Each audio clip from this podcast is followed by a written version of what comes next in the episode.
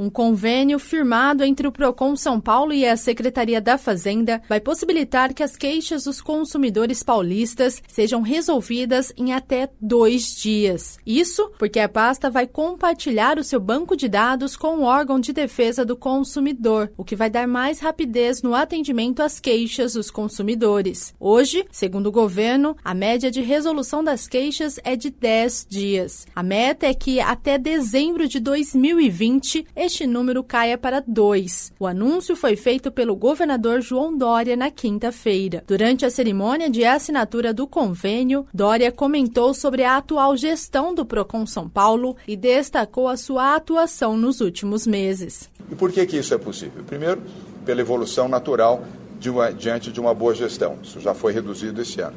Dois, mais tecnologia.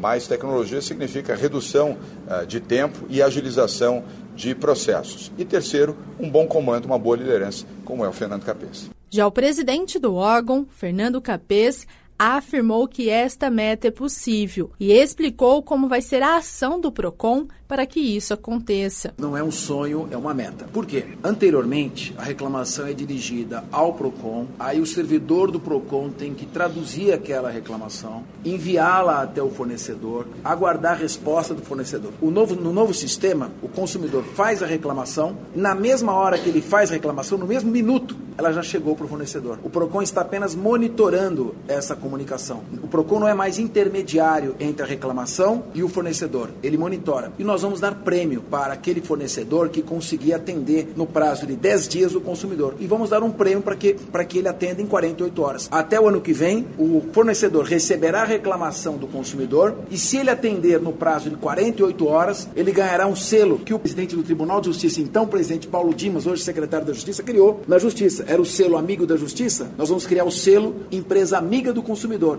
para aquelas que resolverem 48 horas as reclamações. No mesmo dia, o órgão de defesa do consumidor e a Secretaria do Turismo lançou a cartilha do consumidor turista.